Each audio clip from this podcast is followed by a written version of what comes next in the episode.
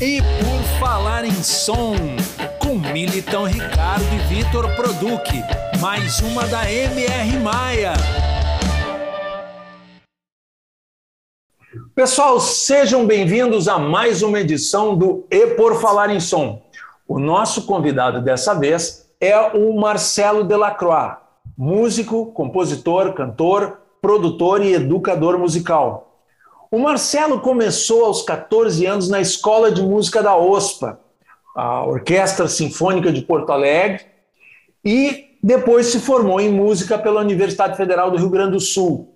E ele tem passagens já bastante ricas pelo conjunto de câmara de Porto Alegre, que trabalhava com música medieval e renascentista, o grupo Santa Preguiça, o Bando Barato para Cachorro, que era um barato, trabalhava com samba dos anos 30, o grupo Quebra-Cabeça, que faz um trabalho instrumental, e já em 95 fez o seu primeiro show individual no Teatro Renascença, e desde lá tem uma carreira muito prolífica, uma carreira muito consistente como compositor e intérprete das suas músicas. Ele tem cinco discos gravados, inclusive alguns premiados com o Prêmio Açoriano de Música, ou seja, é, o, o primeiro foi Quebra-Cabeça, com o grupo instrumental em 94. Depois, o seu primeiro disco solo, Marcelo Delacroix, em 2000.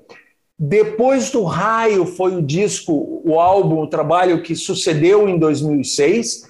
Depois vem um trabalho muito bacana, muito interessante, Canciones Cruzadas, de 2013, a, que foi uma parceria, me ajuda, Marcelo, com o. Com o uruguaio Dani Lopes. O Dani Lopes, assisti aquele sarau com vocês dois, foi uma maravilha. Trabalho muito, muito lindo.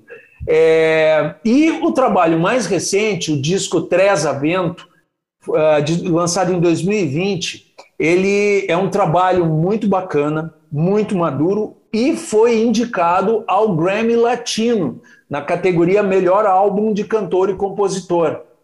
Entre os oh. parceiros de composição do Marcelo, Arnaldo Antunes, Arthur de Faria, Jerônimo Jardim, Leandro Maia, é, Mari Becker, Nelson Coelho de Castro, Raul Elvanger, Ronald Augusto, o saudoso Sérgio Nap, Tatiana Cruz e outros.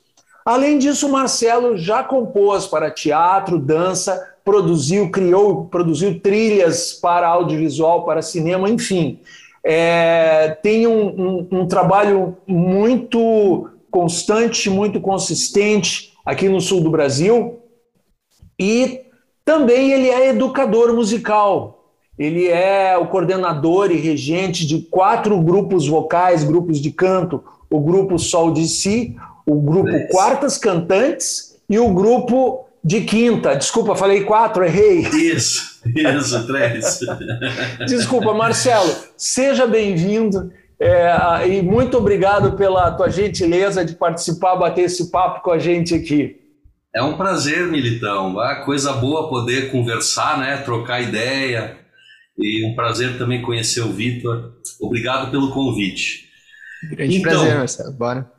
É, essa, esse currículo todo aí é porque a gente vai ficando velho, né, Militão? Daí, se o cara não desiste, vão se acumulando os feitos. Essa eu acho que é a, o segredo, na verdade, é a persistência.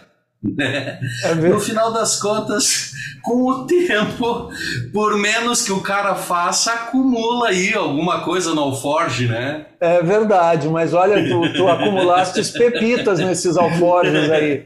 Ah, eu, é, particularmente, assim, acho o teu trabalho de compositor é muito, muito bacana. Tu tem composições muito bonitas. Acho que tens uma, uma obra assim é, me permite dizer com sinceridade assim, poxa, muito consistente. Acho, é, é, tu tem um, um, trabalho assim dentro desse cenário da, da, da música popular brasileira, mas é, até lendo a, a, tua biografia que tem ali no teu site, que aliás está muito bonito, né, muito informativo, né, que tu ouvias é, de tudo, né? Quando começou a te interessar por música, tu ouvia o rock brasileiro dos anos 70, ouvia jazz, música latino-americana, música brasileira e tal. Então, é, é, a gente percebe né, essa riqueza de elementos que aparecem ali na, na tua composição, no teu trabalho, né? E com uma sensibilidade, com uma delicadeza, né? É, que a mim, pelo menos, toca muito, assim, acho muito, muito bonito o teu trabalho. Mas a gente aqui, nessa temporada do nosso podcast, a gente está falando sobre produção musical. E a gente está fazendo um painel muito interessante, né, com várias pessoas aqui que atuam no mercado aqui do Rio Grande do Sul, da região sul, do Cone Sul, que agora, né, no teu caso, estamos estendendo isso para o Cone Sur, né? E, e, e aí o teu caso é um caso muito comum hoje no, no, mercado, que é o caso do autor que também se transforma em produtor musical, porque tem que produzir o próprio disco. Né? E isso é, uma, é, é, é um, é um grande desafio. Né? É, tu produziste todos os teus discos? Sim, isso. Deixa eu pensar por onde eu começo nessa né, resposta aí é por necessidade, mas também por um certo controle, né? Difícil de entregar nas mãos de outra pessoa aquilo que tu vem pensando uma vida inteira, porque um, é, isso que a gente estava falando sobre o tempo. É, eu logo entendi que, que eu precisava fazer a música buscar a minha música, buscar a minha música, né? Então é diferente de me dedicar a um estilo, depois me dedicar a outro estilo, depois como quem busca um sucesso, né? Eu na verdade não estou buscando sucesso e muito menos fortuna, porque senão a gente não estaria nessa. Mas eu estou buscando é isso, é fazer uma música que que satisfaça essa busca e tomara que as pessoas gostem. Mas isso, de uma certa forma, até a gente hoje já é um pouco mais viejo, né? Isso. Isso, isso de tu, tu já né, cinco trabalhos lançados, né? E, e, e, e, trabalhos que acredito que né, exatamente pela maneira como tu produziste, eles te satisfazem. Isso é uma forma de sucesso do ponto de vista pessoal, né? É, com certeza, claro, claro. Como... É, o importante é a gente ser feliz, né? É uma frase muito chavão, assim, mas é, é, o, é a realidade. A gente precisa encontrar meios de ficar satisfeito Claro que o dinheiro ajuda, mas a gente vê que tem gente que alcança um monte de grana e, e tem um vazio que não enche de jeito nenhum. Né? Então, e, e é perigoso chegar numa certa idade com um vazio, é muito perigoso. Né? É, pode, ser um, pode ser um beco sem saída. Né? Então eu busco encontrar essa satisfação, como diz aquela música do, do Vinícius, que tu já deve ter me ouvido cantar com o sol de si muitas vezes. Gosto muito daquela música do Vinícius Toquinho, é, A Terra Prometida, é poder viver feliz para se morrer em paz. É né? bacana. Então, então, nesse caso, se eu, quando criança, fui tocado pela música, eu busco não esquecer o que foi que me tocou. Eu trabalhei com publicidade durante quase 10 anos em produtoras de, de áudio, fazendo jingles, e, e cheguei bem perto assim de me frustrar, sabe? De fazendo, vendo a minha música sendo contaminada pelo, por, por uma necessidade de estar tá fazendo diariamente coisas práticas, músicas práticas, músicas com o sentido de um objetivo. Ah, preciso vender um produto, então qual é que é a alegria que eu tenho que passar, né? Sempre uma, uma alegria falsa, mentirosa, né? Publicidade é, é um dos males do mundo, na minha opinião E eu, e eu dou graças a Deus por ter abandonado isso e voltado para a educação, porque ao invés de estar vendendo shopping center, eu tô dando, tô trocando música com as pessoas, ganhando abraço, ganhando gratidão, né? Não ganho grana, mas com a publicidade também não ganhava, porque é uma exploração incrível, quem ganha é só o topo, então é uma ilusão esse mundo aí, sabe? E eu tô bastante distante disso me, me apoiei na educação com os três grupos de canto, uh, com o Sol de Si já vai fazer 14 anos que estamos juntos. Né? Então, com essa tranquilidade que não chega, tu sabe, né? Não chega a sobrar dinheiro, mas consigo pagar as minhas contas, então eu não preciso fazer uma música que eu não queira fazer eu não preciso tocar num lugar que eu não queira tocar. Eu toco quando quando é interessante, quando eu vou poder fazer música, porque também é muito frustrante. Deixa eu baixar um pouquinho, que eu acho que está distorcendo. Agora eu acho que melhorou meu áudio, não? Para mim está chegando, tá chegando muito limpo, mas se não tu não está tá monitorando é, bem, é ajusta aí que fica legal. Tava vermelhando ali, tá? É, não é bom, não é bom. Então, como eu estava falando, eu acho que eu alcancei nesses meus 55 anos de vida, um filho, dois netos, a tranquilidade ou a felicidade relativa de estar tá fazendo a música que eu, que eu quero ou que eu consigo, né? Que eu busco fazer. E não é que eu não quisesse fazer mil shows e sair por aí, claro que a gente deseja isso só não pode, só que é, é delicado a, a gente. O, o, nosso caminho, eu acho que é um fiozinho que é muito fácil a gente ah, perder, perder a noção de por que é que eu comecei isso mesmo. Né? E eu repito sempre essa história porque eu acho ela bonitinha, muito e me serve, né? Acho que pode servir para outras pessoas também. Uh, a minha ex-companheira, a, Lívia, com quem eu fui casado, né, que é mãe, mãe do meu filho, mãe adotiva do meu filho, ela que também é artista, ela durante muitos anos, a cada show que eu fazia, os shows mais importantes, uh, quando era tipo, por exemplo, o show era às 21, às 15 para as 21, eu podia olhar no meu WhatsApp que ia ter um recadinho dela dizendo bola de meia, bola de gude. E eu sabia que isso significava ela remetendo à música do Milton Nascimento, que diz: toda vez que o adulto balança, o menino vem para me dar a mão. No sentido, era o recado dela de não esquece de te divertir, não esquece de lembrar por que é que tu começou a por que é que tu te envolveu com música? Então, cada. Bom, para terminar, é, terminar com um link. Bacana, Marcelo. Vai.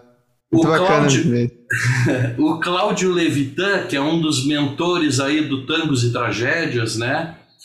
Junto com o Ike, com o Nico, eles têm um termo que eu gosto muito, um termo inventado, a dovedroika.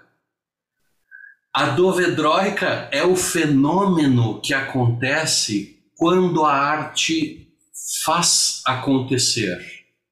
Então, um artista, ele prepara um show, convida o público para ir para o teatro, o público sai de casa, paga ingresso, senta na plateia e deseja ser surpreendida emocionada, surpreendida, mexida, né? Mexe comigo. O artista então precisa se imbuir de uma energia das músicas, precisa criar esse, essa aura para transmitir esse raio para o público. O público se energiza, se emociona, devolve para o artista.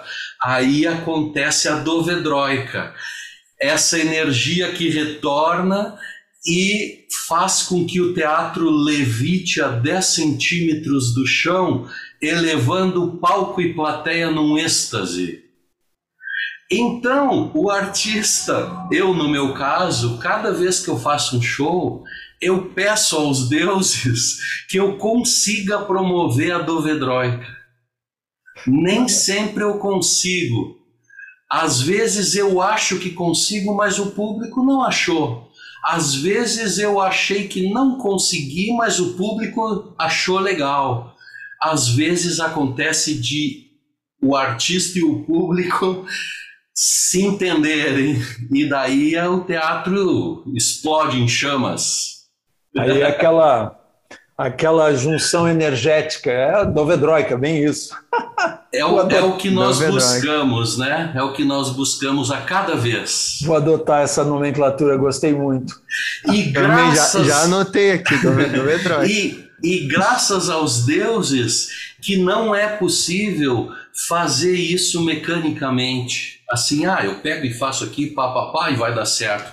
Até dá ali, uma burocracia dá, funciona. O público ri na hora certa ali, mas tu sabe que tu tá sendo fake, que não tá promovendo a, essa grande alquimia. É isso, a gente precisa conseguir promover a alquimia energética daquele momento. Fantástico, Marcelo. Muito bom. Uh, sem, sem, querer, uh, sem querer pular etapas aqui, eu queria muito saber como é que tu lida com o artista, né? Como que tu, que tu consegue passar para ele essa visão de que ele tem esse dever com o, arti com o público dele, de que, de que além ainda do business, ele tem que ter essa veia artística aflorada, assim. Como, como que tu lida com essa, dessa forma? Com, com qual artista tu diz? Quando tu está é, produzindo. Quando está produzindo isso. Mas é que pra, eu, tu produziste alguém além do teus, dos teus. Sim, eu tive algumas experiências de ser produtor de outros. O primeiro foi o cantor Leco Alves. Chegou a conhecer, Militão? Cheguei. Conheci o Leco quando eu trabalhei na Casa de Cultura Mário Quintana, que eu fui coordenador de música lá. Quando o Sérgio Nap, na primeira gestão do Sim. Sérgio, quando, quando a casa foi, o prédio foi convertido, né, foi todo aquele projeto, eu, eu, trabalhei lá, ainda quando obra, e depois se, inauguramos, e o Leco trazia material para fazer shows, o, o, o Nap Isso. gostava muito dele. Sim, sim. O Vitor não deve ter conhecido, e assim como a geração dele, porque foi um cantor que morreu muito jovem num acidente. Lamentavelmente. E, e ele era um fenômeno como artista, um cantor incrível, assim. Estaria certamente hoje, teria conquistado um, a atenção, né? Ele foi morar no Rio de Janeiro, lá morreu, morreu num acidente, num temporal e tal. Mas então o Leco aqui em Porto Alegre, ele me procurou, era um amigo querido para eu fazer a produção de um disco dele, mega produção, ele estava pagando do bolso na Isaek e no estúdio da Isaek e utilizamos quarteto de cordas, um monte de músicos, né? E ele levou esse disco debaixo do braço para o Rio de Janeiro para tentar lá uh, ver se conseguia alguma coisa e tal. Ele acabou vivendo lá, o disco ficou empacotado porque ele acabou gerando outros trabalhos e tal. Mas então o Leco foi um disco que eu produzi. O, o duo da, do Beto Chedid e da Clau Paranhos, a, a dupla Calbis, foi um disco muito gostoso de, de produzir. Eu gosto muito, muito do resultado, mas ele não circulou muito, é, mais entre os amigos, assim. E, bom, Vitor, eu acho que eu acabo passando esse conceito que tu me fala. É, a todas as pessoas com quem eu convivo, principalmente com os meus alunos ali nos grupos de canto, né? Eu falo que a gente precisa em música trabalhar sobre três uh, pontos de vista ou três pilares, né? Que é o ritmo, aonde a gente precisa reconhecer qual é o groove da música, qual é o balanço, e buscar os elementos que ajudem a fazer com que a música balance. E normalmente é pouco elemento. Elemento demais acaba atrapalhando, né? Às vezes a gente quer preencher todos os vazios e acaba acentuando tempos fortes e contratempos que não eram para estar tá sendo acentuados. Então, buscar a essência desse balanço no ritmo e no, no, no parâmetro do, do tom é da onde resultam as melodias, os acordes, as harmonias, e nesse caso é muito importante sentir a sensação harmônica. Não é só compreender com a cabeça que o, o, acorde de Dó é tônica e o acorde de Sol com sétima é a dominante. Eu preciso sentir a sensação de repouso da tônica e de suspensão da dominante. Né? Então, repousou, estou relaxado aqui é uma energia in. Suspendeu, é uma energia yang, precisa de uma resolução. Então, é fundamental que quem esteja tocando, cantando, produzindo essa música, imprima essa sensação de repouso, suspensão, É essa energia que a gente joga no público e o público relaxa e o público suspende e aí vai acontecer a dovedroica. Se a gente não imprime essa energia nesse dó maior aqui, não é. Eu desconfio de um músico que eu não vejo o corpo dele relaxar e o corpo dele se alvoroçar todo na hora que a música tensiona. É necessário sentir as tensões harmônicas e resoluções harmônicas, né? De suspensão e repouso. Tudo isso se resume em yin e yang, que o Xing nos, nos ensina tão bem. Então, no ritmo que nós falamos, também se manifesta o yin e yang. É o yin no tempo forte, yang no contratempo. Um, é, um, é, um, é, um. Então, quando está tocando ritmicamente, tu precisa sentir que repousou no tempo forte, ou apoiou no chão, ou suspendeu no céu. O terceiro pilar é a expressividade. Com qual expressão eu vou transmitir aquela música? Com suavidade, com agressividade, com ódio mortal num punk rock, contra todas as, as sociedades, é, ou uma cantiga de niná para fazer dormir a minha, a minha neta.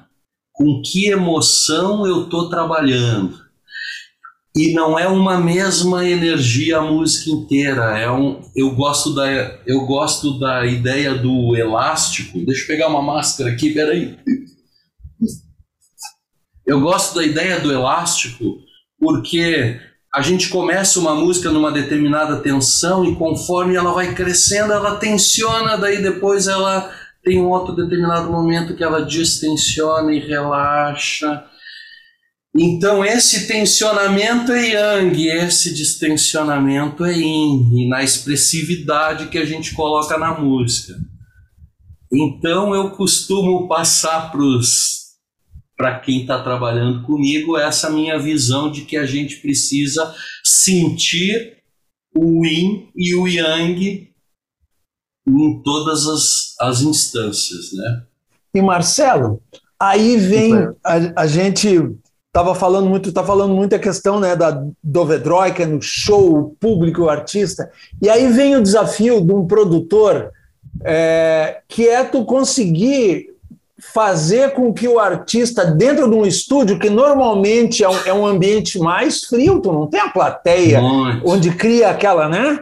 aquela Isso. união energética, né? O estúdio em geral, ele para mim é fascinante, porque eu adoro mexer naqueles troços, mas, mas, muito músico não fica à vontade no estúdio. É difícil. E mesmo. tu conseguir fazer com que ele tenha aquela vibração que vai criar uma, uma dovedroica assim à distância que a pessoa vai ouvir, vai dizer, nossa, essa Isso. música está me passando uma coisa legal. Como é que tu.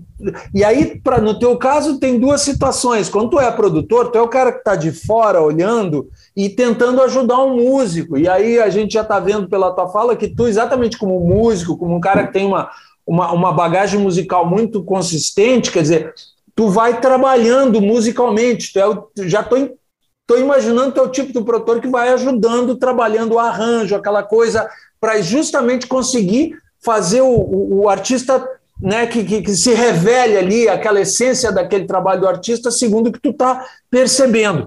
Mas, e tu tens um outro desafio, que é quando é o teu próprio trabalho, porque é muito difícil tu ser a pessoa que está de fora olhando e tu ser... Quando é o trabalho da gente, é difícil a gente olhar no espelho, Ótimo. ver a coisa e ainda tocar a produção. Vamos primeiro assim, quando tu tá, quando tu fostes produtor dos outros, como é que tu atua dentro do estúdio para ajudar o artista nessa, nessa, nessa jornada. Uhum. Deixa eu só então para a gente entender as perguntas aí. Uma delas, então, é eu com produção do artista, como eu faço para ajudar. E o outro é como faço para imprimir no estúdio essa emoção aí, conseguir se conectar, né? É, porque aí, é, é uma das funções do produtor artístico, é né? um dos isso. desafios, né?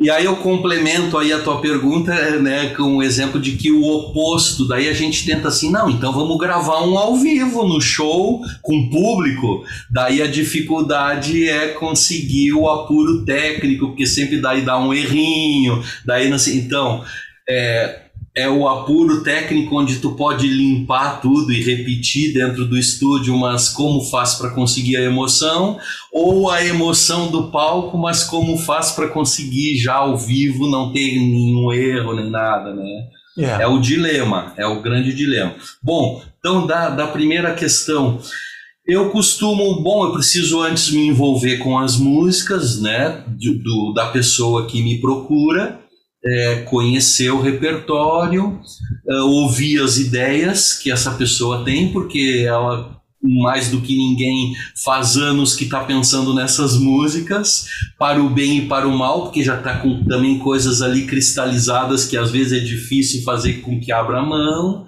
né? Uh, daí eu acho que a primeira questão para mim é ver a estrutura, se a estrutura da música está bem coerente, equilibrada, porque isso é bastante importante, eu acho, sabe? É, que a estrutura esteja bem equilibrada, o número de repetições, para não ser chato demais, para não ser brusco demais, às vezes precisa de uma ponte para passar de uma parte para outra, porque é um discurso, né? Um, um discurso aonde a gente vai conduzindo essas tensões, conduzindo e resolvendo as tensões. Então, por exemplo, nós estamos indo em direção ao refrão. Então nós estamos aí preparando uma grande explosão. E depois do refrão, Olha, possivelmente a gente trabalhe com um contraste de né, voltar lá embaixo, é, para que a música não fique.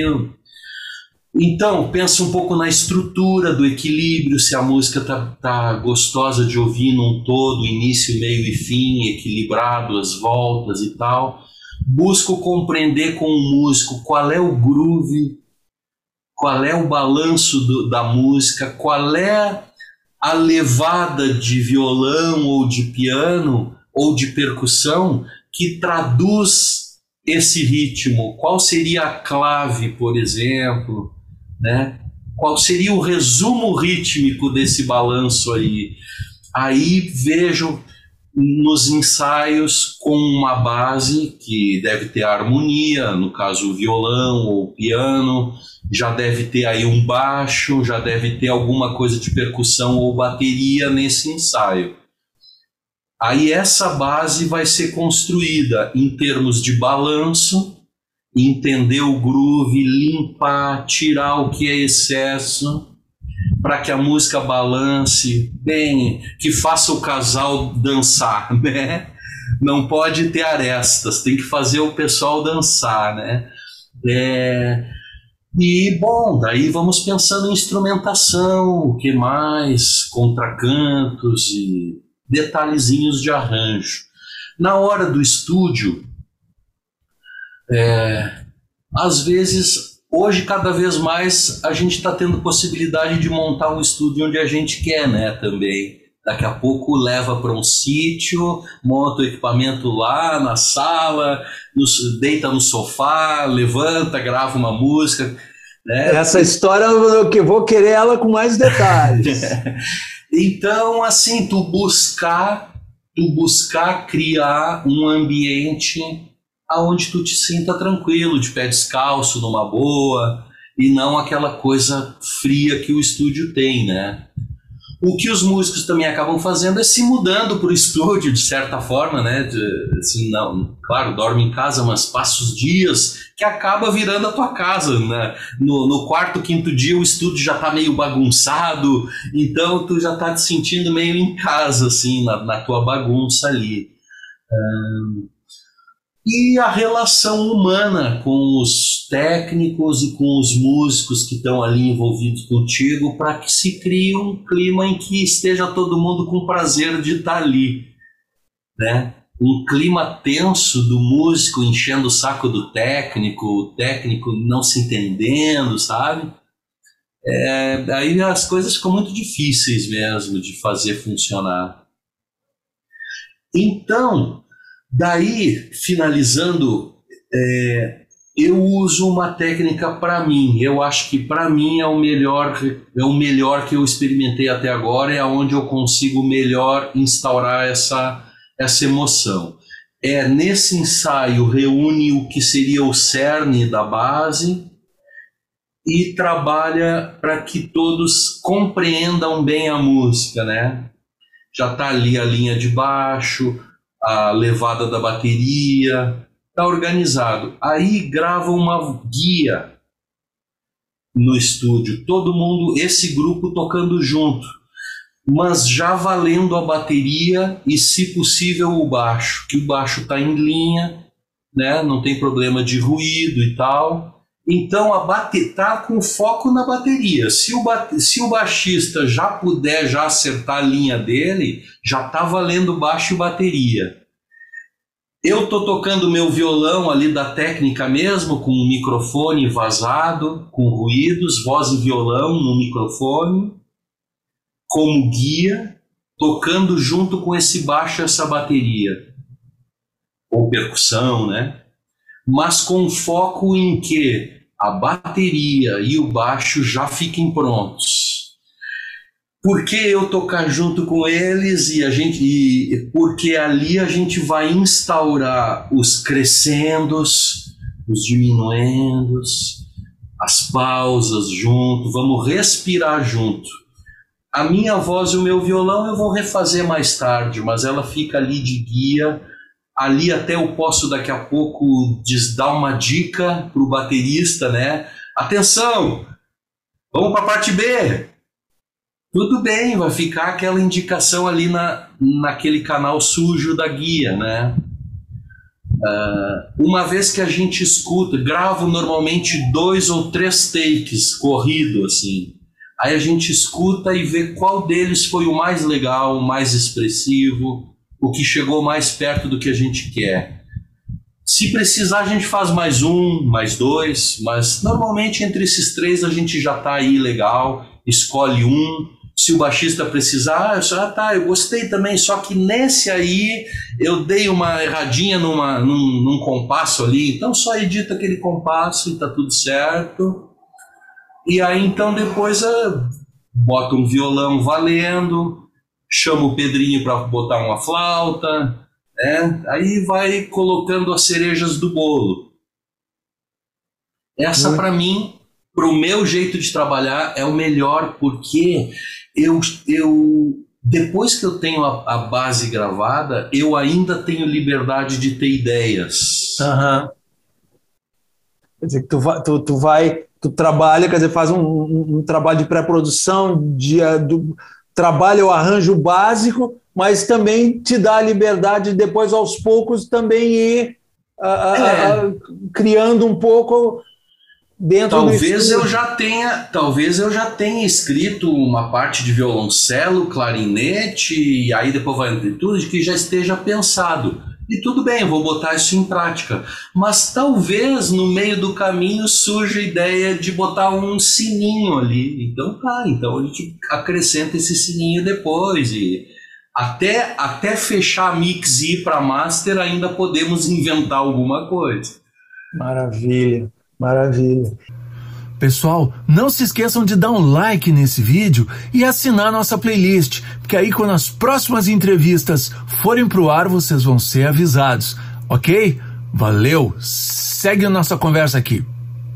E isso é, isso é um desafio, né? Que, retomando aquilo que eu estava falando, né? Quando tu, tu tá administrando a gravação do trabalho de um terceiro, de, de uma outra pessoa, né? Agora, quando tu estás é, é, é, né, levando ali o teu trabalho, registrando o teu trabalho, quer dizer que tu tem que pensar como o artista e ao mesmo tempo tu tem que pensar como produtor, né? Isso é um desafio Sim. adicional, né? Por isso eu sempre escolhi alguém para ser coprodutor junto comigo. Hum.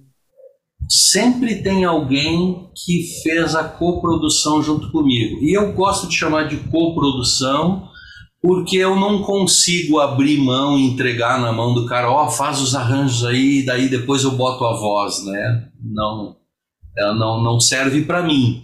É, mas ao mesmo tempo, como tu tá falando, é um trabalho solitário em que tu não sabe com quem trocar daí, se o que tu tá pensando tá mesmo legal, ou tu tá viajando, ou na hora tu tá achando que é legal, mas depois tu vai ver que não era tanto.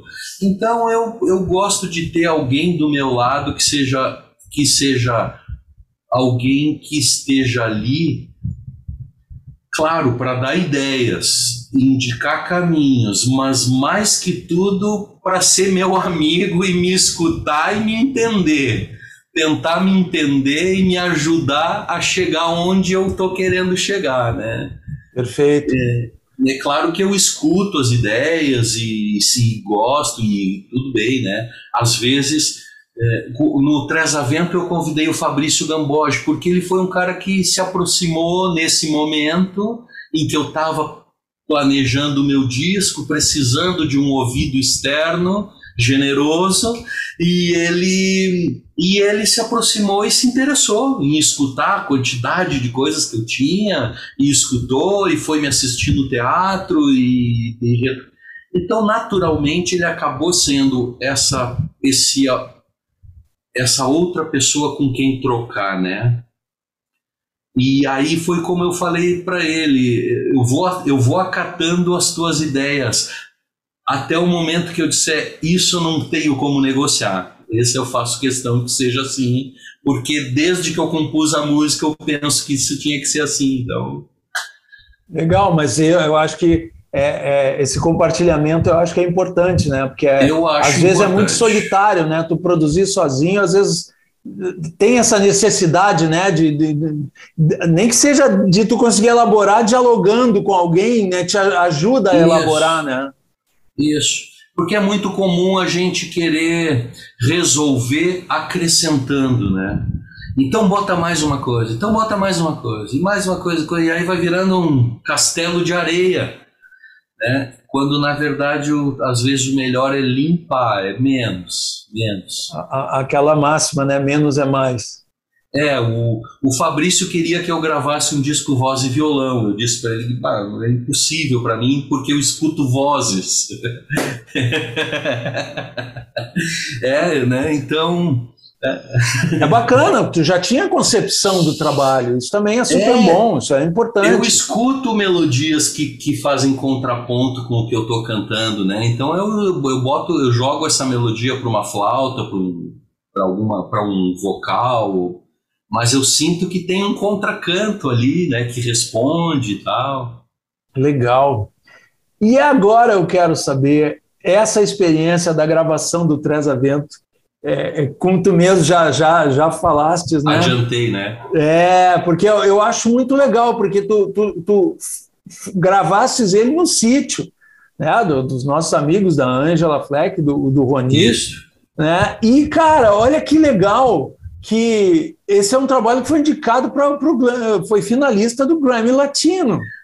É, olha, foi... olha que interessante isso. Então eu queria que tu contasse mais como é que que equipamento levou para lá, que músicos, quanto tempo levou, como é que vocês foram fazendo, porque eu acho que se traduziu, eu ouvi já o trabalho, se traduziu num trabalho muito bacana e que muita gente realmente pô, impactou muita gente a ponto que os próprios pares, né? O Grammy é um prêmio do mercado profissional que os próprios pares indicaram, pô, isso aqui é um baita trabalho. Sim. Então, é, os meus discos anteriores eu gravei na Tech Audio, né, com o Marcelo Corsetti, no estúdio onde me sinto em casa, né. Mas aí com a aproximação com o, com o Fabrício Gamboge, é, ele ele me sugeriu, ele foi me assistir num show na Santa Casa, onde eu tava voz e violão, uma experiência muito nova para mim, porque eu sempre toco com banda, gosto né, de, de, tocar com amigos, mas nesse show eu me propus a fazer voz e violão com convidados. Então eu tive o Ney Lisboa, é, o Ianto Laitano, o Arthur de Faria com a, com a filha dele, a Maria Antônia, o Pedrinho Figueiredo tocando duas músicas instrumentais comigo, e o grupo de canto Sol de Si que participava no final do show. O Fabrício foi me assistir e me viu tocando voz e violão e disse: Cara, tá aí, o que tu faz no violão já são esses contracantos aí que tu escuta, tu responde no violão, não precisa nada. Bah, não, mas eu, eu preciso de outros. Ah, então vamos fazer então tu e um violão de sete cordas do Neuro, né? Seria bárbaro já. Mas aí eu falei, pá, mas eu sinto falta de uma flautinha ali naquela música instrumental, do, da resposta aqui, resposta ali. Ele me propôs que a gente também gravasse com o Wagner Lagman, lá na Pedra Redonda, que, que é um, um técnico realmente com uma percepção diferenciada, assim, escuta muito os sons, timbres dos instrumentos, tudo muito natural, né? Então veja bem qual foi o caminho. O Fabrício me sugeriu que eu gravasse voz e violão com o neuro da gente ensaiar, liga os microfones com o Wagner, grava e tá pronto em uma semana o disco tá pronto. Aí eu disse, bah, não, mas não, aí a coisa foi crescendo. Não, mas então vamos botar percussão numa música e e aí, sei lá, um acordeon noutra música, e fomos colorindo assim as músicas. Então, de certo, de igual seria enxuto. Igual ele propôs que a gente fizesse ao vivo com o Wagner. Liga os microfones, estamos ensaiado, liga os microfones, grava e tá pronto. Eu achei interessante, mas eu não eu não ponderei um pouco é, a minha personalidade e a minha necessidade. Então o Wagner desmontou o estúdio dele da Pedra Redonda, levamos para o sítio, montamos tudo lá, ah, um ambiente sensacional, verão quente como estava aqui, entre um banho de açude, um churrasco, a gente gravava uma música. E aí os músicos convidados de cada música chegavam, passavam o dia, gravavam e tal, iam embora, chegava outros e nós ali da equipe central ficamos uns 10 dias no sítio. Acontece que eu comecei a sentir necessidade de acrescentar coisas. Segui, eu segui tendo ideia, amadurecendo as ideias durante o processo, porque é o meu jeito. Eu acho que existem músicos que pensam tudo antes, o Arthur de Faria pensa tudo antes, escreve tudo antes no tum tom, tom foin, ele escreve as linhas de percussão, ele escreve o baixo, ele escreve tudo nota por nota e ensaiam e aí ok, grava ao vivo aquilo que está registrado. Eu não sou assim, eu gosto de continuar amadurecendo a ideia até a master. Então eu fui sentindo necessidade de acrescentar coisas e nós fomos nos, nos batendo em, em dificuldades, porque foi como o Wagner com razão me disse. Se eu soubesse que ia ser assim, eu teria proposto outro, outra forma de gravar. Porque se eu gravo violão com a percussão, aí, ah, vamos baixar um pouquinho o volume, a per... vamos eliminar aquela percussão daquela hora ali. Não, não dá, tá vazando no violão, tá vazando em tudo. Então já não dá mais para eliminar nada. Então, eu me vi, depois de tendo uh, concordado com o sistema de gravar ao vivo, eu me dei conta que não era para isso eu teria que ter saído em viagem com esse grupo, feito um bocado de shows, até que as coisas sentassem, os arranjos se organizassem naturalmente e a gente dizer, pá, agora, agora a música tá aqui, né? Vamos gravar, vamos. Aí eu concordo que é a melhor forma de gravar. Reúne todo mundo e toca junto e vai ser lindo tendo tocado seis meses antes juntos, não se encontrando no estúdio para combinar arranjo, né? Daí, então, daí precisa daí depois de uma pós-produção ali depois que gravou, aí tu, não, mas eu acho que aquele chocalho ali podia parar naquela hora e dar uma aliviada um pouco e, né? Aí é um é, um acabamento final, né? Então, tu, tu mas é, tu conseguiste fazer tudo que, aquilo que tu que te deixou satisfeito, que chegou no resultado nos 10 dias lá no sítio, ou tu acabou tendo que depois veio mais ideias, analisou depois em algum estudo? Não, a gente fez essa primeira etapa no sítio em 10 dias, que foi isso assim de levantar a estrutura da casa, né? os pilares, e depois na Pedra Redonda, depois que o Wagner trouxe o, o equipamento todo de volta, aonde eu então refaria os violões. É, bom, porque deixa eu explicar melhor. Dentro da casa, os músicos estavam tocando juntos, mas eu me reservei do lado de fora da casa é, na rua mesmo, botou um microfone na rua, na varanda da casa, e eu fiz um voz e violão guia para depois poder cantar com calma, para não ficar na obrigação de que aquela voz ali fosse a definitiva, embora muitas das vozes guias se não tivesse sido gravado na rua com ruídos e com a sujeira do violão, teria sido muito legal a emoção daquela guia, sabe? Porque na guia a gente tá ali para botar aquele gás, né?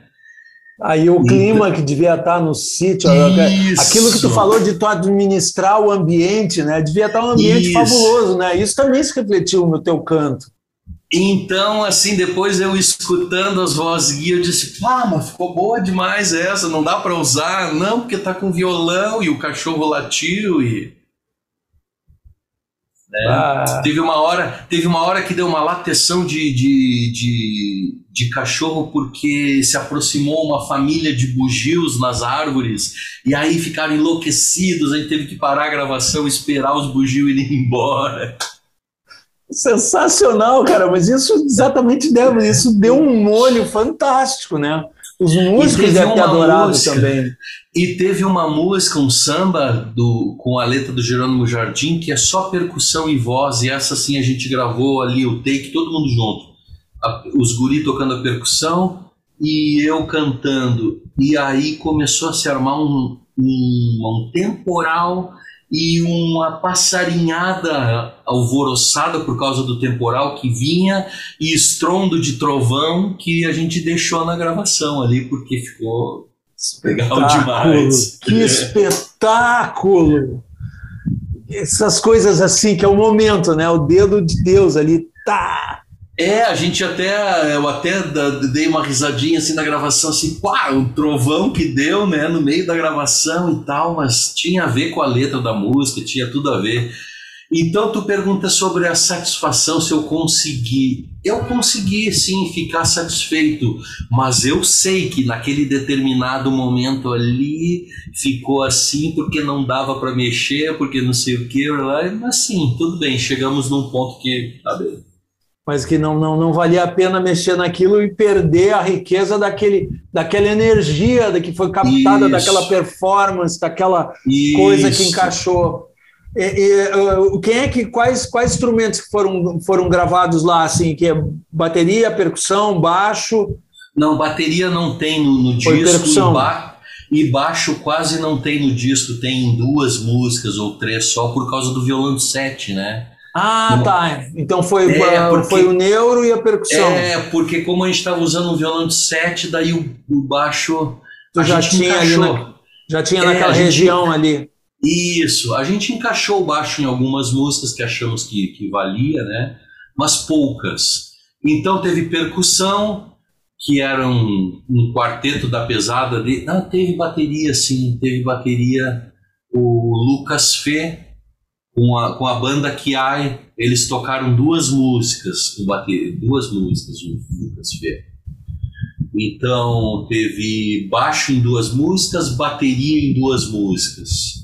Depois percussão em mais duas, acordeon, é, que mais o meu violão, o violão do neuro, algumas vozes. Nas músicas instrumentais tem o Pedrinho tocando flauta, to, chamei o Toneco para fazer um segundo violão. Né? Eu queria muito o Toneco no meu disco é, pela participação dele mesmo, né? Daí chamei o Pedrinho, os dois muito parceiros, para a gente fazer as músicas instrumentais. O Beto Chedid botou um bandolim. Então, no final das contas, um disco que era para ser assim quase violão, dois violões e voz, não foi tão orquestral quanto eu, quanto eu gostaria e nem tão enxuto quanto o Fabrício defendia, né? Ficou num meio termo assim. Mas que processo bacana. E, e, e a, aproveitando a sonoridade da sala lá da, da chácara, vocês tiveram que fazer algum, alguma, algum ajuste acústico lá, algum porque... cobertor, alguma coisa? Não, porque a sala já é daquelas salas de casas antigas, austeras, assim, com prateleira, com, com bastante livros, cortinas. Então tudo isso já abafava o som, sabe? sonoridade bem natural. É, bem natural. Aliás, isso foi uma das coisas que eu escutei das pessoas que, que escutavam o disco de fone e diziam: ah, parece que, tu tá, parece que vocês estão tocando aqui na sala da minha casa. Esse era o objetivo. Que Esse delícia. Que maravilha. Que... Cara, eu, eu, eu, eu acho fantástico. É, essas, essas essas experiências, esses relatos assim que a gente está buscando, essas coisas são valiosas, né? Porque hoje, graças a Deus, antigamente o cara tinha que alugar uma unidade móvel num caminhãozinho, não sei o que, que custava uma fortuna. Hoje é possível, né? Tu deslocar um equipamento para lá e fazer isso e é, assim, no caso, o Wagner levou o estúdio dele quase inteiro, né? Foi, foi mas dá para fazer com uma, com uma estação pequenininha muito bem e depois tu finaliza no. Mas então, eu se eu tivesse essa minha clareza ali do processo, que eu realmente não tinha, a gente foi fazendo o disco, tendo ideias e fazendo, é, eu teria feito um pouquinho diferente. Eu teria sim ido para o sítio, mas aí eu teria feito mais essas gravações das bases, buscando isolar algumas coisas para depois poder tra trabalhar a posteriori mais, mais tranquilamente, né? A gente teve que ficar encontrando umas soluções e agora como é que nós vamos resolver isso? Legal, é. mas é, aí é parte do aí é, é, é, é, parte do é um pouco da cachaça, né? Isso também, é, né? isso, é porque isso. também requer uma requer uma solução criativa também. É interessante. Sim, é interessante. Exato.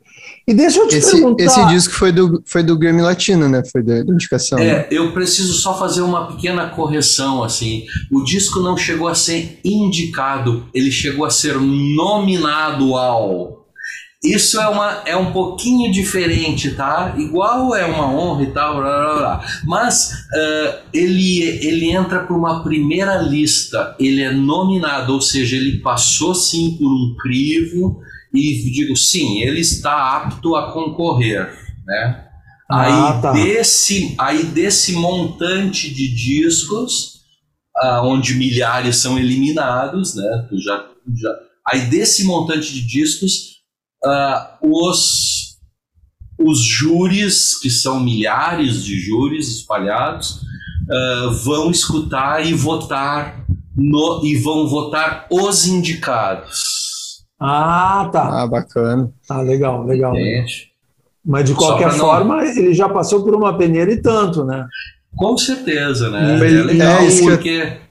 Isso até que eu ia perguntar assim, uh, tu acredita que essa junção das duas visões essa, essa tua veia criativa com a, como tu disse, a, a, a visão mais enxuta do, do produtor, talvez ajudou nesse resultado, essa junção?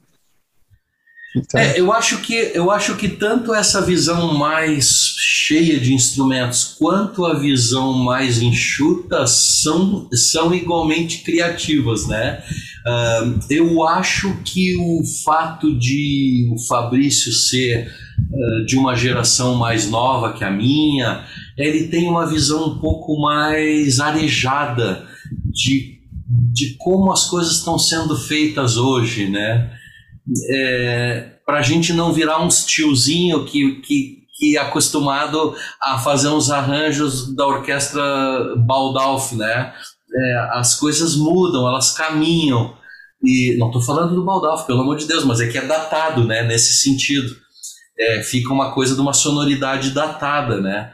Então, o Fabrício, ele, ele vendeu a ideia, ele defendeu a ideia de que era necessário que nos meus discos, por terem muitos instrumentos, eu como cantor ficava num segundo plano, ficava de crooner da orquestra. De, e que seria diferente se eu bot, eh, captasse um violão linha de frente e uma voz linha de frente, aonde a respiração, aonde o barulhinho do sabe se escuta não é aquele cantor perdido no meio de uma orquestra cheio de contrapontos, né? Ele queria é a tua valor... presença ali, a tua personalidade. Ele queria valorizar a minha voz e o meu violão, né? E acho que teria sido bem legal, quem sabe eu faça isso num próximo, num próximo momento, não sei. Uh, ou então eu, eu às vezes tenho vontade de também não ouvir ninguém e simplesmente colocar em prática o que eu tiver com vontade de fazer, sabe? Um disco assim, ah, mas eu queria, azar. Então e... eu fico um pouco dividido nisso, assim. É, é, um, é uma questão que pega, acho que a grande parte dos artistas, assim. É. eu estou bem né? iniciando na, na área da produção e já me deparei bastante com isso até, por isso da pergunta. Obrigado pela resposta. Marcelo, e eu tenho uma curiosidade também, aí voltando um pouco atrás, como é que foi a experiência de trabalhar com o Dani Lopes, de fazer uma produção binacional? Vocês trabalharam um pouco lá no Uruguai, trabalharam um pouco aqui, ou mandaram, mandaram partes de gravação de um lado para o outro via internet, como se faz já há algum tempo. Como é que Sim. foi fazer essa, esse trabalho assim, com alguém que está em outro país? Embora em outro país, é uma distância semelhante a São Paulo aqui para gente de Porto é. Alegre, né? Não é Isso. é tão distante, né? É. Bom, o Dani a gente se conheceu, né, no, no trabalho que eu fiz com o, com o Vitor Ramil, com o Daniel Drexler e a Ana Prada. Na verdade, eu tinha conhecido ele em Montevidéu rapidamente, quando eu fui fazer um show lá, e ele generosamente, a pedido da Ana Prada, emprestou um equipamento de som para eu poder tocar. E aí a gente depois se encontrou nesse show aí, que, que eu participei com o Vitor, né? E com os dois uruguaios. O Dani veio, de, veio como pianista. E aí a gente se conheceu e gostou do trabalho um do outro. E e de brincadeira num, num, num bar, almoçando, de, uh, almoçando num boteco assim, a gente falou, pô, queria fazer uma versão de uma música tua, cantar em português, e ele, ah, eu também, tô com uma vontade de fazer lá de umas músicas tuas, vou te mandar. Disse, então tá, são canções cruzadas, ali nasceu essa brincadeira. E só que três meses depois, mais ou menos, eu tô em casa e o Dani Lopes me manda mesmo uma versão de uma música minha desvirtuada, assim. A música que era muito leve, que eu acho até meio, meio cainha, assim, né? com letra do Sérgio Nap, signos, etérea, assim. O Dani colocou baixo, bateria e transformou numa gravação meio YouTube, assim, um, um arranjo pop, né? Me levei um susto e gostei do susto. Pensei, meu Deus, como é que ele conseguiu enxergar isso na minha música, né? E aí disse, uau, gostei muito disso. Ele, ah, é, gostou? Então tô te mandando mais uma, que eu, eu, eu se tu não gostasse, eu nem te mandava a segunda. Aí me mandou a segunda, que foi gente boa, gente buena, que daí eu caí para trás, assim, assim, uau! A minha música alternava, alterna essa gente boa alterna compassos de quatro e de três, sim, e uma coisa meio quebrada, e ele unificou toda a música em três, baixou o andamento bem lento, transformou numa vidala, assim, e cantando em espanhol, e a música tomou outro. Aí eu fiquei muito impressionado com aquilo e e mandei duas músicas para ele daqui, maquetes, né, como ele gosta de chamar, las maquetas. E aí então eu mandei dois layouts, duas maquetas para ele de músicas dele cantado em português, que foi Perdido por Perdido e Libélula. Aí ele também gostou muito e tal, e a gente, eu acho que começou, seguiu mandando layouts. E aí, bom, nós vamos ter que gravar um disco, começamos a trocar ideias à distância, assim, os músicos e tal. E quem seriam os músicos? Uh, como nós faríamos para pagar isso? Aí eu propus que a gente fizesse na época um fundo pro arte, mas que seria a médio prazo, teria que fazer um projeto, aprovar, o Dani não teve paciência de esperar, demorou mesmo para a gente conseguir começar a pensar num projeto e me chamou no Uruguai para gravar uns layouts. Do que porque daí, tendo uns layouts, a gente poderia já encaminhar junto com esses projetos aqui ou lá. Acontece que chegando lá, o Dani tinha armado um estúdio dentro, do, dentro de uma sala de uma casa que era da mãe dele, a mãe dele estava se, se, mudando, a casa estava desocupada, uma sala enorme. Eu cheguei lá, tinha um, um estúdio montado. Eu achei um pouco muito para um layout, né? Mas tá, não quis perguntar e gravei voz e violão das músicas todas. Aí o, e com o baterista gravando as baterias o Tato Bolognini. E um tempo depois o Dani começa a me mandar ah, já as bases do que, do que era o disco. Ele não esperou projeto nenhum, ele armou com o, com o técnico dele lá e, e é o jeito uruguaio de ser, vai empurrando e vai do jeitinho. Quando tu vê, tu tá fazendo o que os uruguaios querem que tu faça. É diferente dos argentinos, que os argentinos chegam na porrada e a gente já, epa, pera lá, argentino. Uruguai não, o Uruguai chega na maciota, querido, e quando tu vê, tu tá fazendo exatamente o que ele queria que tu fizesse. Eu sou suspeito para falar que eu adoro o Uruguai, acho os uruguaios um povo de uma gentileza, exatamente disso, são um povo de uma gentileza. E aí uma... tu acaba fazendo tudo que eles querem que tu faça.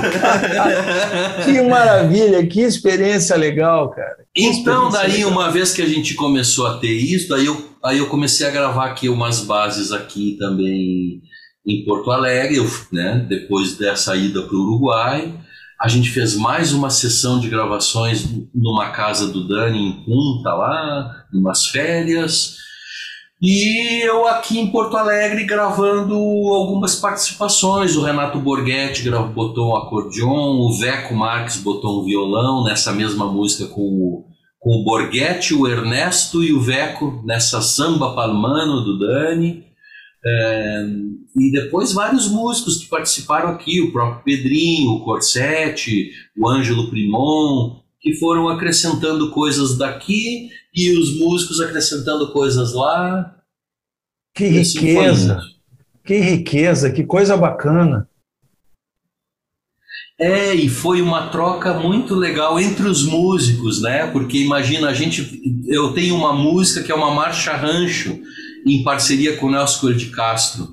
E eles lá têm um ritmo chamado Marcha Camion que é parecido com a nossa marcha, mas tem um pé quebrado. Enquanto a nossa é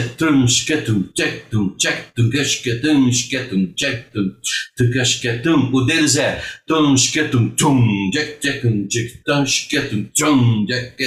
tem esse pé quebrado assim, né?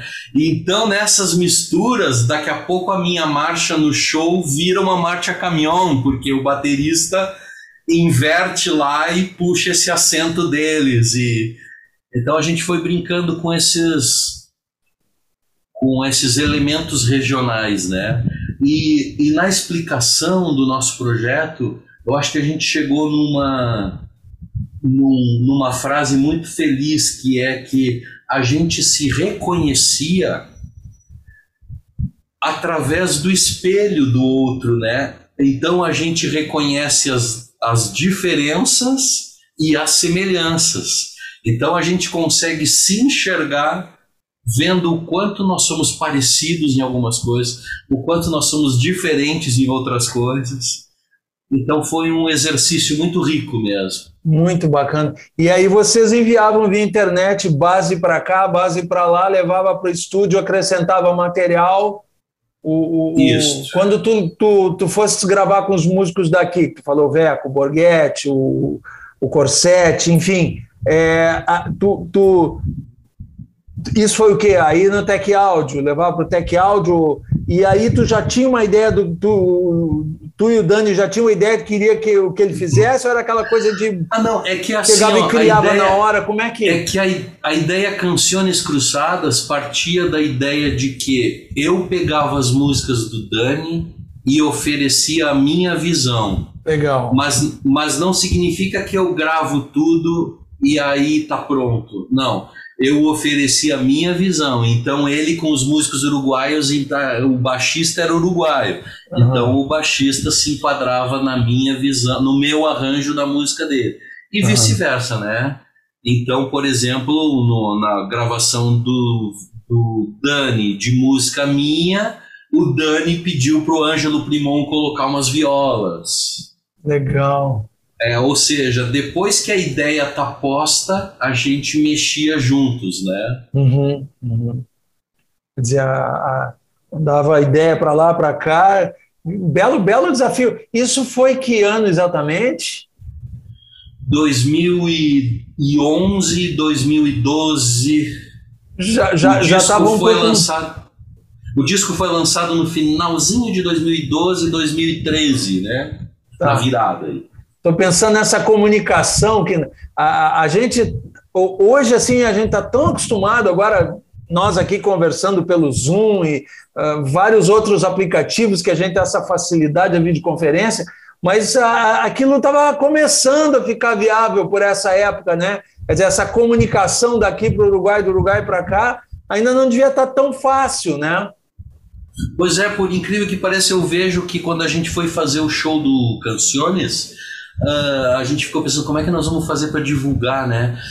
E não, não era pandemia ainda, 2000 e, 2012, 13, né? Daí uh, não tinha essa coisa de fazer música, um videozinho, eu te mando o videozinho, tu cola no meu, à distância, né? Mas a gente fez isso para divulgar. Eu gravei em casa aqui o Perdido por Perdido, e mandei o vídeo para ele. Ele botou uns fones me escutando e gravou o piano e cantou comigo. E a gente fez um convite aí, aí pessoal, Dani lá do Uruguai, eu daqui, estamos convidando vocês para depois isso virou algo comum, né? Mas a gente se achou meio meio, ah, que estranho isso, cara, tocar eu toco daqui, depois tu toca daí, né?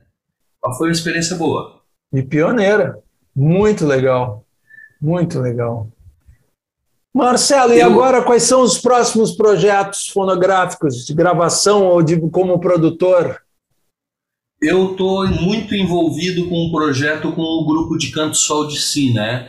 Lá da, da, da escola Projeto, que faz alguns anos que nós estamos envolvidos com a pesquisa e a criação de um show é, só de compositoras mulheres da música popular brasileira e, e, e, no caso é um grupo vocal feminino.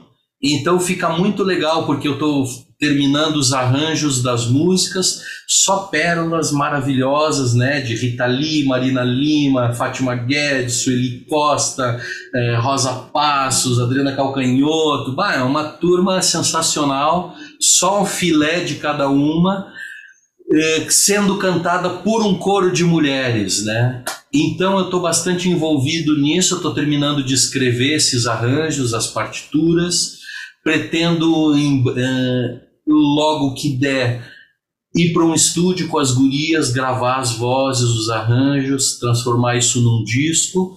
Nós vamos fazer um show no, no, no teatro com essas músicas, né? Tivemos a felicidade de conversar com algumas dessas compositoras durante a pandemia. Foi uma das estratégias de sobrevivência nossa, foi tentar falar com essas pessoas e conversar na internet. Então falamos aí com, com a Joyce, com a Fátima Guedes, com a Sueli Costa, é, com a Rosa Passos. Gostaríamos ainda de tentar falar com a Marina, quem sabe com a Rita Lee, né? Mas então eu estou envolvido bastante com esse trabalho emocionalmente. Eu estou com músicas novas compostas que eu fui compondo durante a, a pandemia. É, duas músicas em parceria com o Arthur, uma delas também com o Nelson de Castro é, o, uma música com o Raul Wanger e estou experimentando. Fiz um show na Santa Casa de trio com o Giovanni Berti com o Zelito no violino.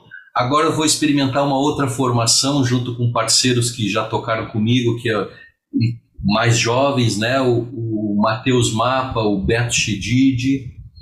Então eu tô aí preparando o que vai ser a próxima coletânea de músicas. Eu chamo coletânea porque eu não tenho certeza se será um disco, né? A gente não sabe mais nada. É a verdade. Poderá ser uma sequência de singles, pode ser um, um álbum, pode ser muita coisa, né? É, para mim a sequência de singles eu não, eu não, consigo pensar assim porque eu gosto do conjunto, eu me sinto à vontade de ouvir pelo menos ali seis músicas, sete músicas pelo menos para poder ter um conjunto, né? Eu tem acho uma, que sete tem uma amarração, tem um é, tem um pensamento seis, ali. De seis a dez músicas é um, uma obra para mim, né? É, Militão, eu imagino que tu já esteja se encaminhando para uma finalização, Sim. mas eu separei aqui um, um pequeno arranjinho, assim, uma pequena uma demo de uma música minha aqui no, no Logic. Se tu quiser compartilhar comigo a tela aí, eu posso dar uma passeada pelo arranjo. Bom, eu separei aqui uma gravação demo mesmo, né, de antes do disco, de uma música da, em parceria com, com o Jerônimo Jardim, Milonga Moura. Então, como é que eu fui brincando assim, né, até a música, a música eu gravei voz e dois violões só. Mas aqui, quando eu estava armando a música, eu botei uma percussão, um baixo, umas vozes, para né, colocar as ideias em prática. Então, antes de mais nada, eu busquei um andamento. Para buscar o andamento, eu uso o Tap Tempo online. Eu coloquei aqui no Google Tap Tempo, Tap Tempo E ele vai te dar alguns programinhas online que não precisa baixar nada. Eu acabo usando esse aqui, né? Esse All, all Late aí. E então, se eu cantar qualquer música aí, é, um, dois, quando eu morrer, não quero choro nem vela, quero uma fita amarela gravada com o nome dela. Quando eu morrer, não quero choro nem. Aí, 83 estabilizou, né? Se eu acho que esse andamento tá bem, Aí então eu vou pro meu pro meu eu uso o Logic, né? Aí programo ali o, o andamento, o tom da música, nesse caso até não não programei, tô vendo aqui que não, porque a minha música está em mi menor e ali está em dó maior. Mas é legal programar já o tom, certo? Aí com esse, no caso aqui 116, né? Com um metrônomo, eu gravei uma voz guia. Vejam, voz e violão guia. Vejam como eu estava gripado, inclusive, agora escutando, eu vejo que eu estava com o nariz completamente entupido.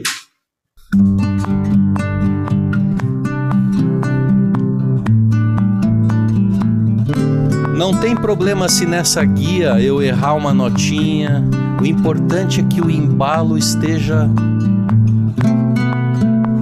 e o tom, né?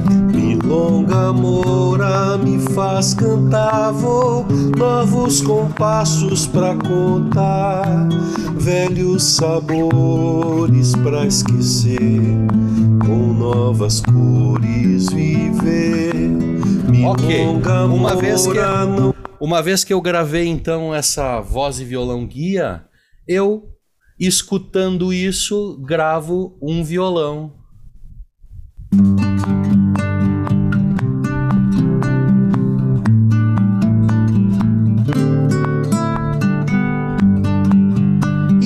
às vezes gosto de dobrar esse violão, porque daí eu faço um estériozinho.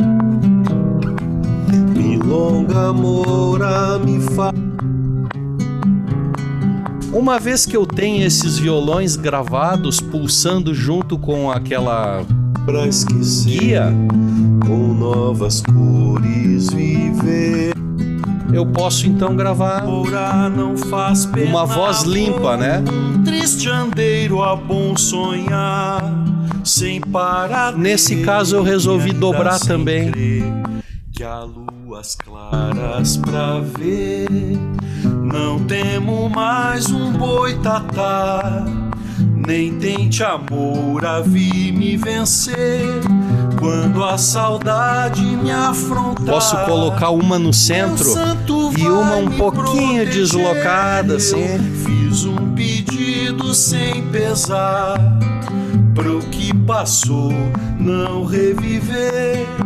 Um novo amor conquistar, mas é preciso correr.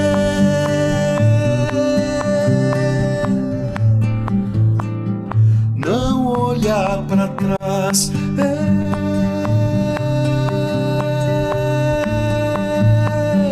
Não Vai entrar uma segunda voz. E longa moura me faz cantar, vou novos compassos pra contar, velhos sabores pra esquecer, com novas cores viver longa moura não faz pena, vou um triste andeiro a bom sonhar, sem paradeiro e ainda assim. Vou abrir uma terceira voz grave aqui. claras pra ver, não temo mais um boitatá.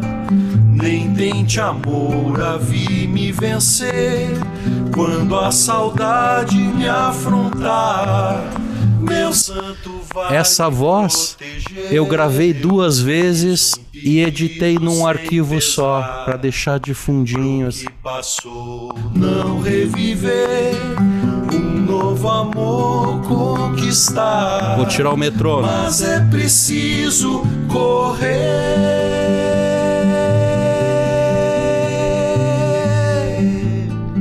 Não olhar para trás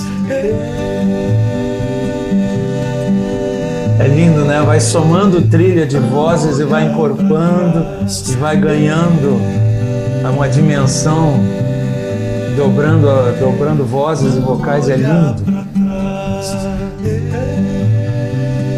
Vou mostrar para vocês aqui é, a percussão que eu usei para me dar um norte, que eu acabei depois não, não, não pensando em percussão no disco, né? Ficou assim violões não é essa gravação, é um violão meu, um violão do Neuro Júnior e eu cantando tudo ao vivo. Uh, mas quando eu estava fazendo essa demo, então, como eu falei para vocês, eu botei no, ali no drummer um somente a, um hi-hat para me ajudar, para dar esse trenzinho. Tchac, tchac, tchac,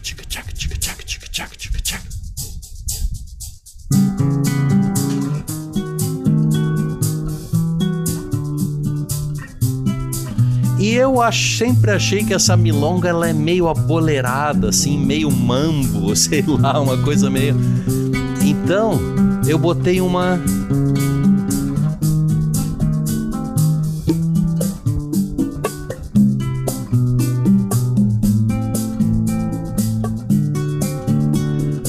E um contrabaixo acústico.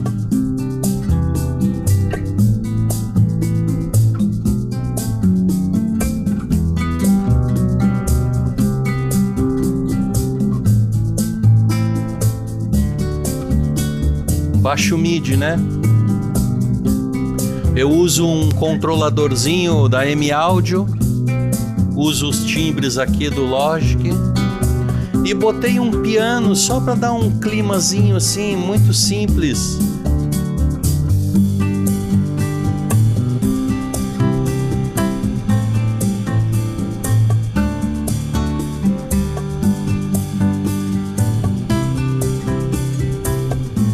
Só para ajudar no, na ambientação, digamos assim, né? Novos compassos para contar, velhos sabores para esquecer, com novas cores viver. Milonga Moura não faz pena, vou um triste andeiro a bom sonhar sem paradeiro e ainda assim crer que há luas claras pra ver. Não temo mais um boitatá, nem tente amor a vir me vencer. Quando a saudade me afrontar, meu santo vai me proteger. Eu fiz um pedido sem pesar para o que passou não reviver um novo amor conquistar. E aqui aquela voz guia. Mas é preciso correr. Aquele canal guia, né? Esse canal guia se transformou. Não olhar para trás. Mas tu vê que já tava tudo aí. Muito legal, muito legal tu mostrar isso é dizer, o, o, o teu home studio e o Logic, na verdade, são uma grande ferramenta de pré-produção, né? É, tu, tu falaste que o Arthur vai escrevendo tudo né, na partitura, tu escreveste tudo no Logic, né? É, não, eu, eu, na verdade, eu não programo as coisas. Isso aqui é um, um laboratório de jogar umas ideias para conseguir sentir o clima. Mas eu, tu vê que eu não reproduzi nem percussão, nem, nem baixo, nem botei piano. É, ou seja, essa, esse layout me serviu naquele momento para que eu amadurecesse a música em mim, né? Então eu às vezes eu escrevo sim uma linha para um violoncelo, né? Uma melodia para flauta ou mas eu gosto muito de trocar essa ideia com os músicos na base, da gente se reunir, eu mostrar a música. É, eu toco um pouquinho de baixo, mas eu não tenho a pretensão de que eu vá fazer um baixo mais legal do que o baixista, né? E então assim. mas ele funciona como um, um caderno de rascunho, né? Um excelente, Exato. quer dizer, é, é, é, como tu, tu vinha falando ao longo da conversa, tá, assim, ficou muito claro para mim, ficou evidente a maneira como tu pensa, não só no primeiro momento tu pensou na melodia, no poema, como tu traduziu o poema através da melodia, mas é legal que tu vai pensando o arranjo depois e tá aí o teu caderno de rascunho, né? Isso Hoje a aí. gente tem essa possibilidade maravilhosa como tu foi dizendo assim, eu acho que precisava aqui de uma percussão, som, né, só um prato, uma coisa que agora um baixo acústico. Como, como a tua Isso. concepção já foi nascendo ali? Tu usou isso. Isso. como eu digo, tu escreveu no lógico, mas na verdade tu foi rascunhando. Não Isso, era vê que eu colo- definitivo, mas da tua maneira de trabalhar já nasceu ali, né? A tua, a tua, a tua concepção nasceu aí, né? Quando eu coloquei um detalhezinho de piano ali, eu não toco piano, né? Ah, então, na verdade, não, não necessariamente seriam aquelas notas, mas foi para ver como soaria o timbre do piano ali no meio. Entende? Então eu não, eu, como eu falei, eu não tenho a pretensão de, não, eu vou, eu vou escrever um piano para o pianista. Não, o pianista vai fazer um, piani, um piano muito melhor que eu, mas eu, mas eu mostro para ele aquilo ali e ele já vai entender por onde ir, né?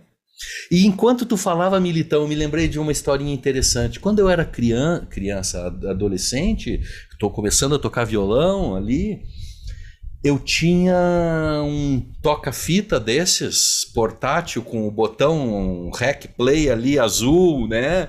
E, e um outro aparelho. Então, eu sonhava. Uh, hoje em dia a gente tem equipamento de gravação e alugar um estúdio não é tão caro, mas na época era. Tu sonhava com a gravadora que te ia te contratar para tu gravar o teu disco né? Então eu gravava no meu gravadorzinho cassete voz e violão, aí botava para tocar esse e botava rec play no outro, cantando uma segunda voz. Aí e né, daí ia reduzindo, fazendo redução de um para outro para acrescentar mais coisas. Então era o meu jeito de ter um estúdio em casa ali aos 15 anos de idade, né? Fantástico, cara. Já estava no teu DNA essa coisa da, né, do estúdio caseiro é veio encaixou como uma luva na tua concepção de música, né? Que tu já estava pensando em arranjo, e a vontade de registrar. Sim, porque ah, então quando tu vai falando, vai, vai me pipocando aí, né? Não, não, não tem problema se a gente vai ficar falando aqui três horas e meia, né? Não é, tem problema. O... Enquanto que a conversa estiver boa. Eu me lembro da minha primeira experiência em estúdio, Militão, que foi num estúdio de publicidade em Porto Alegre chamado Pedro Amaro. Chegaste a ouvir falar do Pedro Amaro? Sim. O Pedro Amaro foi um dos primeiros estúdios de publicidade, eu acho, assim, maiorzinhos e tal, no centro da cidade, no prédio da esquina da ladeira com a Rua da Praia. E tinham dois técnicos ali que trabalhavam, o, o Ganso e o Luizinho Alves. O Luizinho hoje trabalha como técnico lá da Sgt. Peppers e tal. E então a produtora funcionava durante o dia como gravando jingles e, e era um maestro garoto e era uma sala grande e, e, naquela época não tinha teclado. Então o maestro garoto chamava um contrabaixista um baterista ele no piano chamava os cantores produzia o jingle tudo ao vivo né? E nós íamos para lá e o estúdio fechava à noite e nós íamos para lá na madrugada escondidos com os técnicos para poder fazer umas gravações nossas. Aí a gente pagava a hora para os técnicos, eles ganhavam uma graninha ali e tal. O Pedro Amaro sabia, uma hora, um dia ele deu, um, ele deu uma letra assim, é, não quero saber de vocês fazendo gravações, ele, mas ele, ele deu uma xingada, mas ele sabia que a gente fazia e tal. Então, eu me lembro da gente fazendo as nossas gravações nos gravador de rolo. Eu acho que já eram oito pistas, talvez, ou quatro pistas, ou oito pistas no gravador de rolo. Então, essa experiência assim do gravar multicanais, poder acrescentar um vocal e depois acrescentar uma coisa, meu Deus, era o sonho, né, nosso de ser os Beatles no Sgt. Peppers, né? Olha, eu eu tô entendendo que tu tá falando assim, letra por letra, por causa que eu claro. sou um outro cara que sonhava a mesma coisa. Eu escutava. Claro, nós somos da mesma geração, então a gente pegou a mesma. Eu escutava os Beatles e eu ficava. Eu tenho uma dificuldade de memorizar a letra até hoje, porque eu sempre prestei atenção no arranjo. Eu ficava prestando atenção, peraí, tem um outro negócio, um outro instrumento está fazendo aqui, olha o que, que a bateria está é. fazendo. Que, que letra, que, que letra. E, e, e, sempre foi um fascínio, e eu pensava isso, eu digo, cara, eu queria poder gravar essas coisas todas aqui, não sei o quê. E olha que, que, que possibilidade fantástica, né? Que época fantástica que a gente vive. A minha banda, tu falou esse negócio de dois gravadores, a gente tinha, juntou dois cassete deck do, do meu e do, do, do, guitarrista, e ele tinha um mixerzinho daqueles assim de festa. Então o que, que a gente fez? Nós botamos, espetamos dois microfones no cassete deck, gravamos a banda inteira, ouvimos, e aí jogamos para outro lado, passamos para outra fita, o cara botando a voz e botando o solo da guitarra. É isso aí. E tu sabe que nós mandamos essa música para um concurso, eu morava em Brasília, nós mandamos isso para um concurso da Atlântida, da, aquele programa da Ananda Apple. E tu sabe que a nossa música foi classificada e tocou no ar? Pô, que legal. Gravado assim. Que bacana. Foi fantástico. É, eu me lembro também de um amigo que apareceu com um gravador multipistas cassete. Quatro canais, era um gravadorzinho, quatro uma canais mesa. numa fita, uma mesinha, o próprio gravador era uma mesinha, quatro canais. Aí eu peguei emprestado aquele gravador, levei para casa e bah, entrei em êxtase, né? Que eu podia fazer minhas, minhas experiências de acumular coisas ali. Eu gravei uma fita, um álbum com oito, nove músicas da minha segunda banda num desses. Vê. É fantástico, é, são, né? São histórias. Não, era um sonho. Era Hoje um a gente tem um computador é, com, com canais infinitos, né? E, bah, Aquilo foi uma escola também, né? Tu tinha que pensar a gravação, como é que eu vou fazer? Eu vou usar o primeiro canal para quê? O que, que eu vou botar no segundo? Não sei o que, para sobrar um canal. Será que eu passo dois canais para o segundo para sobrar mais um canal para fazer não sei o quê? tinha que sempre deixar sobrar um, né? O solo entrava no canal da voz enquanto não estava cantando, aí botava um solo e não sei o que, tinha que aproveitar tudo. Assim como também outra, outra coisa que tinha que inventar para tirar as harmonias das músicas, dos discos, às vezes era difícil, né? Aí eu vi numa revista uma dica que era para tirar toda a linha do baixo. Acelerar. Exatamente. Eu tu, tu acelerar, tu acelerar, botava o, to, o toca-discos, né? O prato ali na rotação 45 isso fazia com que a música ficasse mais rápida e o tom subisse uma quarta justa. Aí ficava fácil de ouvir o, o baixo, tirava toda a linha do baixo, uma quarta acima, aí baixava essa linha do baixo oitava na quarta abaixo e montava os acordes em cima desses, dessas notas do baixo, né? Então foi uma baita escola e conversando com uns amigos que, que, eu, que eu disse, né? Pá, vocês hoje têm tudo na internet, o cara, o cara ensinando, né? Aí ele falou, pois é, mas a geração de vocês treinou o ouvido, né? É verdade.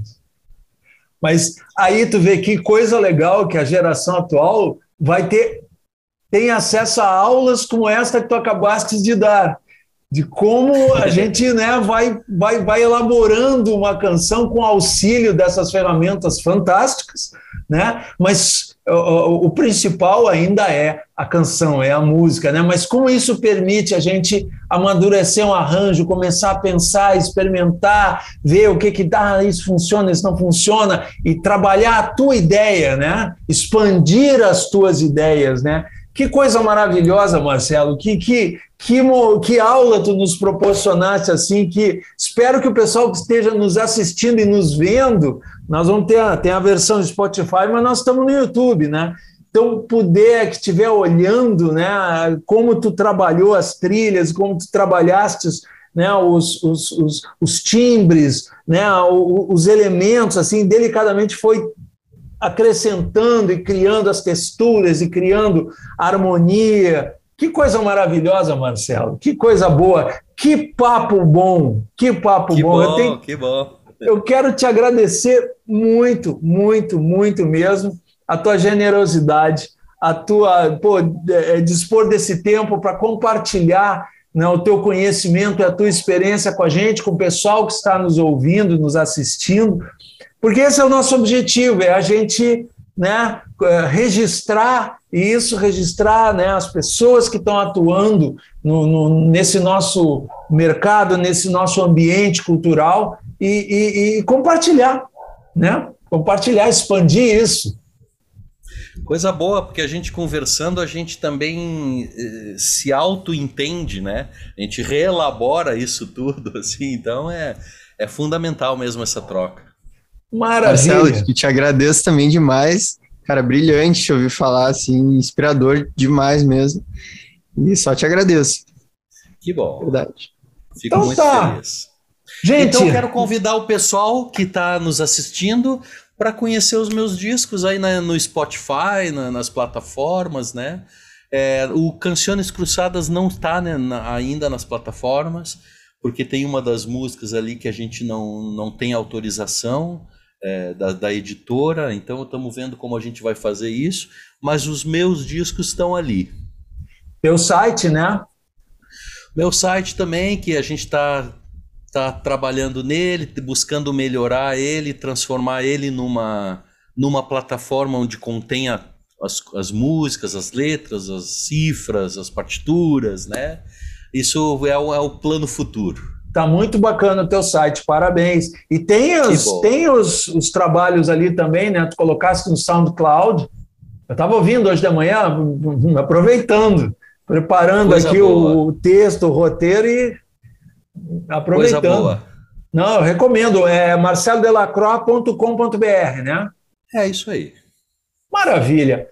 Então tá, Marcelo, mais uma vez, muito obrigado. Vitor, valeu pela parceria, mais um episódio. Pessoal, então nós estamos encerrando aqui mais um episódio do E Por Falar em Som, dessa vez com a grande presença do Marcelo Delacroix. Até a próxima. Por Falar em Som é apresentado, produzido e editado por Militão Ricardo e Vitor Produc. MR Maia, música e conteúdo sonoro.